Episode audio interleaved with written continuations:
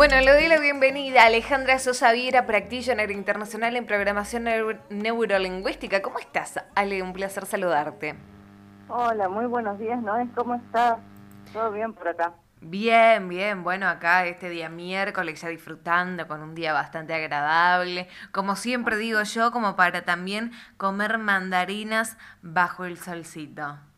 Así es. Eso me encanta, aunque la gente me critica, me diga, no, que te queda olor a mandarina en la mano. No, a mí me gusta comer mandarina. No importa, en algún momento se va el olor. Sí, ¿no? Y a mí no me molesta tampoco, ¿no? Para, para mí es súper agradable. poniéndole un poco acá ya de, de energía, porque tenés un tema súper importante para hablar eh, que es. lo que es el grooming. Me gustaría que primero arranquemos contando qué es el grooming y después eh, vamos a ir como encadenando con otras situaciones que están sucediendo hoy y que son muy preocupantes eh, a nivel mundial también, pero vamos a enfocarnos en nuestra provincia. Así es. Bueno, vamos a empezar diciendo que el grooming es el acoso virtual que hace un adulto, un pedófilo, sobre un menor, sobre un niño o una niña, ¿sí? Esta gente tiene varias, varios modos de acercarse y de engañar al niño con el fin de ganarse su confianza y de a poco lo va induciendo a realizar acciones que Luego, si no prestamos atención, en la mayoría de los casos, el fin principal de ellos es poder secuestrar al menor eh, y en algunos otros casos extremos, como ya hemos tenido conocimiento, a nivel país incluso, eh, llegaron al asesinato del niño. Así es que, eh, por lo menos acá en la Argentina se está tipificado como delito, ya se puede denunciar, hay una línea gratuita si vos como mamá o como papá notas conductas sospechosas en tu niño de que algo le puede estar pasando por sobre todas cosas cuando está interactuando en las redes sociales o mediante algún juego, porque también hace muchos años se descubrió que hay juegos que son creados por pedófilos para poder acercarse a los niños y ganarse su confianza y comenzar a eh, obtener datos personales de ellos y de su familia. Entonces, si vemos que las conductas de los niños comienzan a cambiar y empezamos a sospechar, en la línea gratuita es la 134, ahí van a tener todo tipo de asesoramiento, incluso para hacer la denuncia correspondiente. Como te digo, acá en Argentina ya está tipificado como delito, por lo cual vos podés hacer la denuncia, en este caso en Tucumán, en lo que es la, la división de delitos informáticos. Sí que quedan en, en el mismo edificio donde queda la Brigada de Investigaciones, ahí está la, la División de Delitos Informáticos, donde cuenta con un importante cuerpo de peritos que son los encargados de investigar todo esto y llegar a la persona que, está detrás de, estos acosos, ¿no? Así es, Ale, y es muy importante que vos decías estar alerta a los cambios eh, de los niños, que por ahí uno, eh, vamos a ir a la vida eh, real de todos los papás. Por ahí un, un papá llegue a trabajar, una mamá, vos sabés que con todas las cosas que tiene que hacer, en un momento los deja los nenes con la tecnología, los deja los nenes en una computadora, con una tablet, y sigue haciendo sus cosas y por ahí no está tan alerta a lo que sucede en el mundo virtual. Por eso vos siempre hacías una recomendación que era no poner una computadora en el cuarto de un niño. Así es, totalmente. Vos lo dijiste, totalmente desaconsejado dejar que el niño tenga una computadora en su habitación.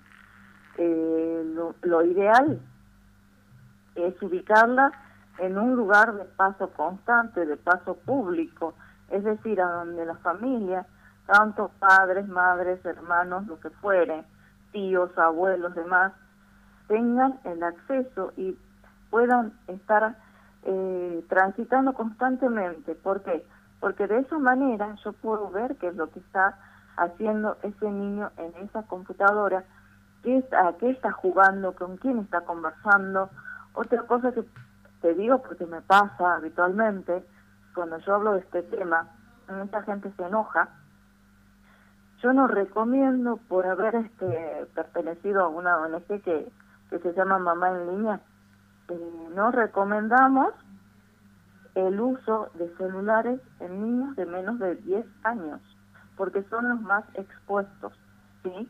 Porque si yo le doy un celular, si yo le doy una tablet, si empiezo a crearle eh, portales en las redes sociales, ahí lo estoy haciendo, como decimos acá en Tucumán, les estoy sirviendo en bandeja a mi hijo o a mi hija, a esta gente que no tiene absolutamente nada de escrúpulos, ¿sí? Ni más si yo no tengo acceso. Si yo decido como adulto que mi hija puede tener redes sociales, tener la clave de acceso.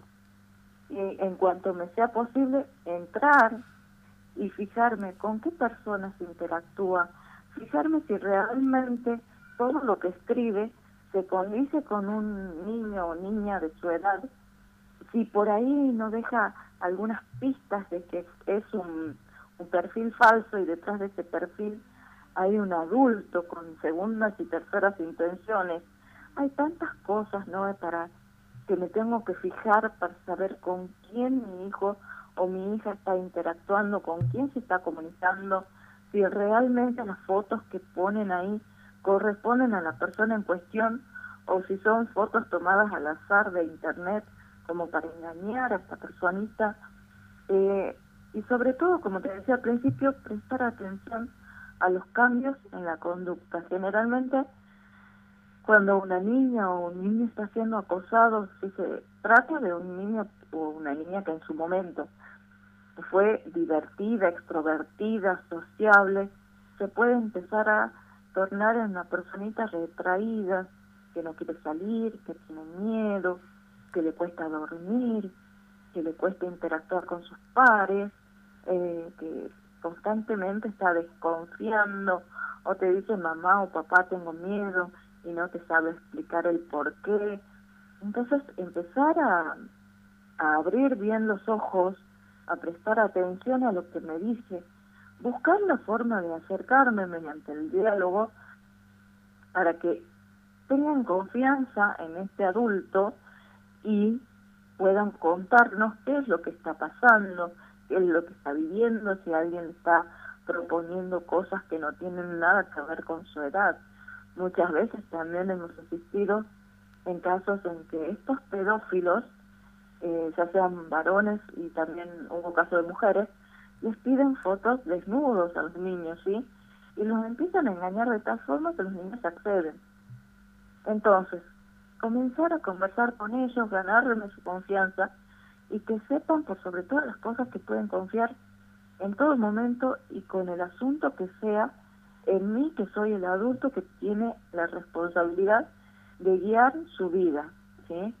Entonces, de esta manera el niño se va a abrir y me va a poder contar qué es lo que está viviendo, qué es lo que le está pasando, si alguien está molestando, si, por ejemplo, cuando estaban las clases presenciales, si alguien le molestaba en la escuela, si por ahí tuvo contacto con algún desconocido que le ofreció, mm, vos sabés que esta gente no escatima en la imaginación para tratar de, seducir a nuestros niños, entonces empezar a conversar, y empezar a conocer más eh, ese pequeño mundo y también controlar los juegos a los que juega, porque como te decía antes, hay algunos juegos que son creados por gente con el fin específico de robar información de los pequeños y poder acercarse a ellos más fácilmente.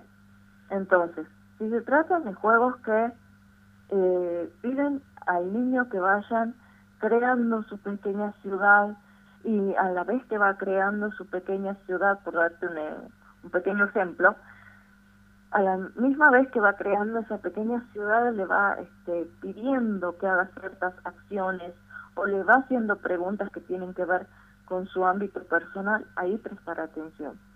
Porque los demás juegos no te están pidiendo datos personales, no te están pidiendo información confidencial, información personal ni tuya ni de tu familia, sino que simplemente te está va dando pautas de cómo vas a crear, por ejemplo, un edificio, una ciudad, una granja, eh, un centro médico o lo que fuere, ¿sí?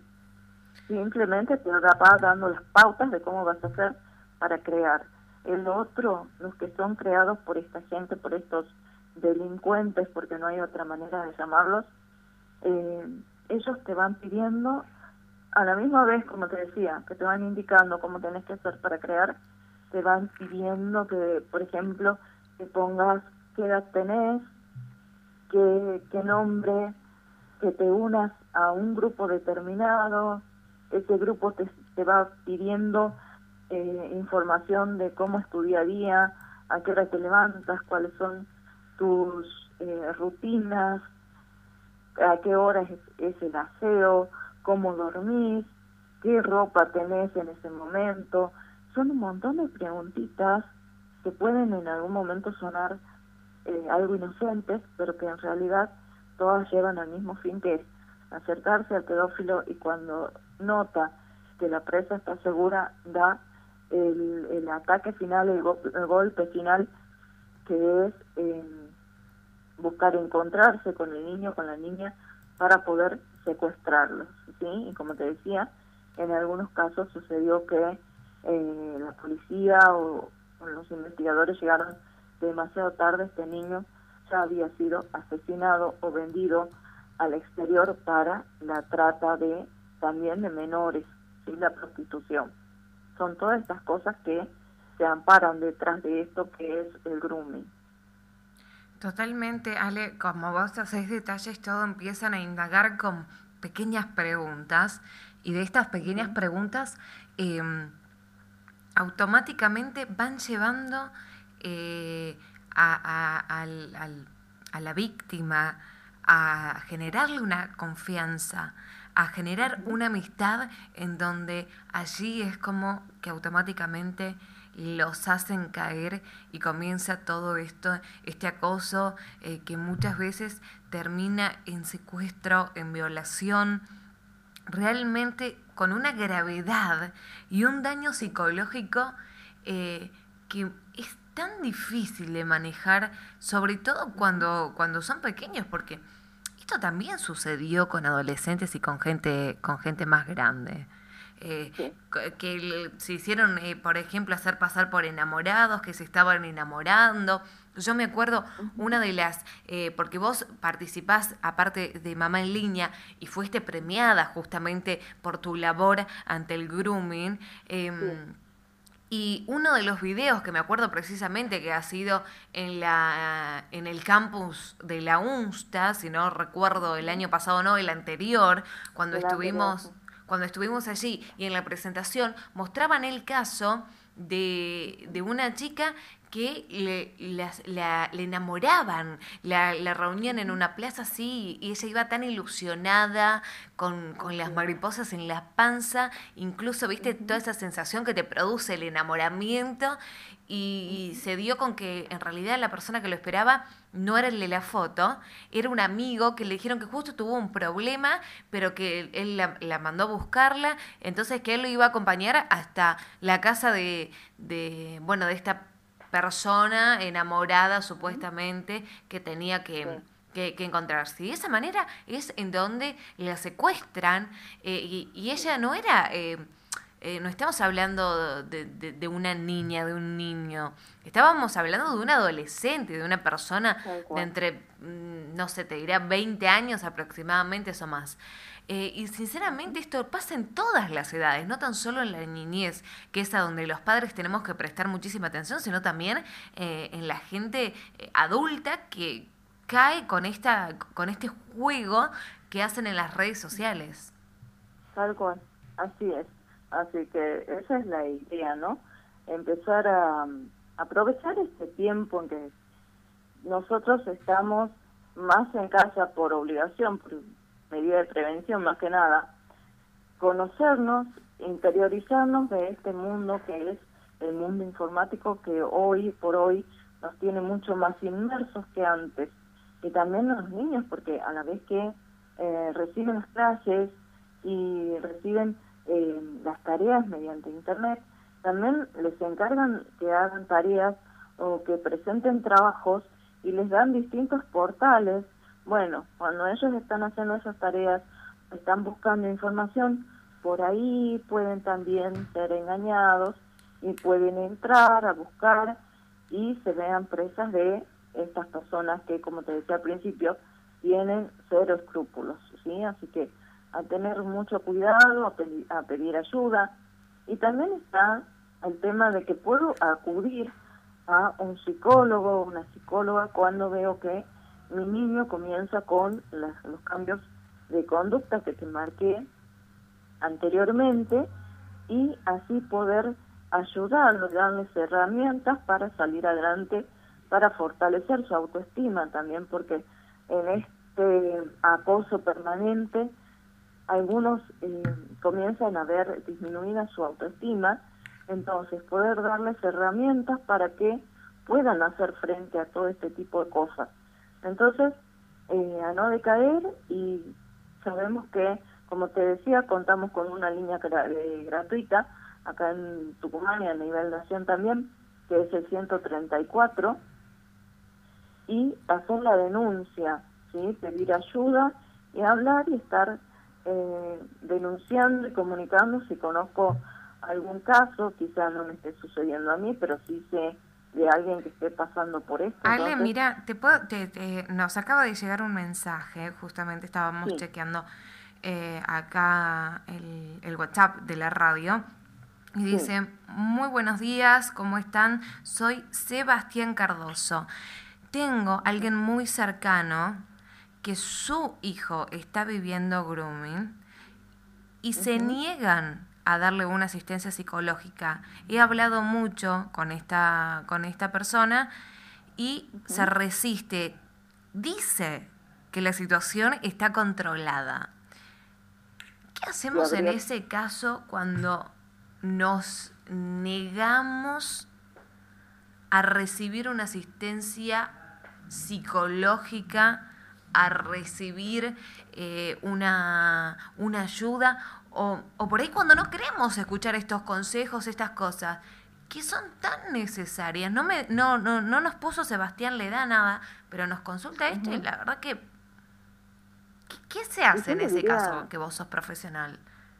Yo le diría a Sebastián, si es un caso muy cercano, tomar él las riendas del asunto y hacer la denuncia directamente.